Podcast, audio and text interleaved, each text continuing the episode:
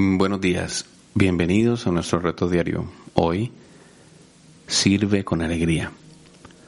Marcos 10:45 dice, porque el Hijo del Hombre no vino para ser servido, sino para servir y para dar su vida en rescate por muchos. Para mantener el corazón de siervo debemos recordar que Cristo es nuestro Señor. Si usted es un creyente en Cristo, también es un siervo, ya sea que esté consciente de esto o no. La pregunta es, ¿qué clase de siervo es? ¿Uno entusiasta, diligente, gozoso o uno esquivo o renuente? El servicio a los demás es un estilo de vida que todo cristiano debe cultivar. Sin embargo, eso no quiere decir que tengamos que dedicar todo nuestro tiempo libre a servir como voluntarios o quizás trabajar en un centro de beneficencia pública.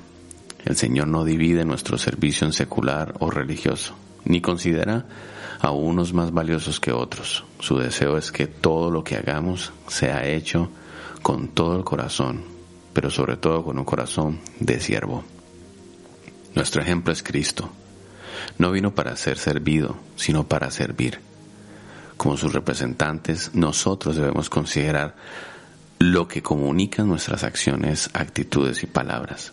Dios no suele requerir grandes actos de servicio cada día de nosotros. Más bien lo que quiere es que sus hijos, que tú y yo, ayudemos ante las necesidades de los demás y que demostremos bondad y hospitalidad todo el tiempo de nuestro peregrinar.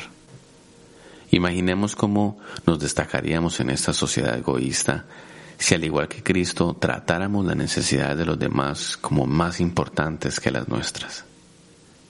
Para mantener el corazón de siervo, recuerde que Cristo es su Señor.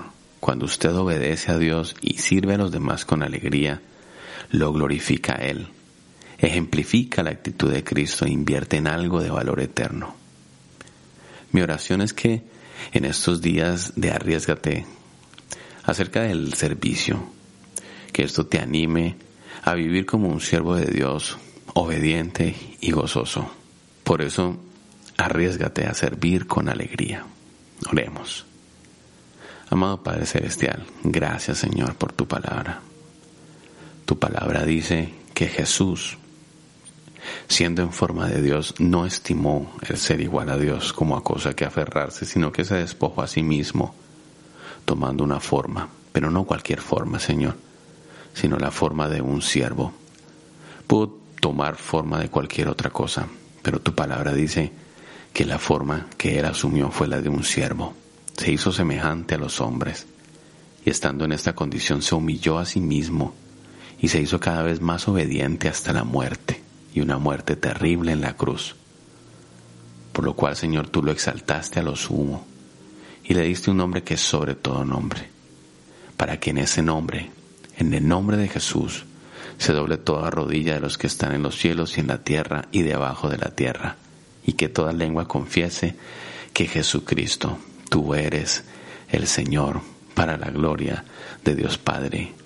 Enséñanos, Señor. Hoy nos arriesgamos a ser y a servir con alegría. En el nombre de Jesús, amén. Que Dios te bendiga y te animo a meditar en este día sirve con alegría.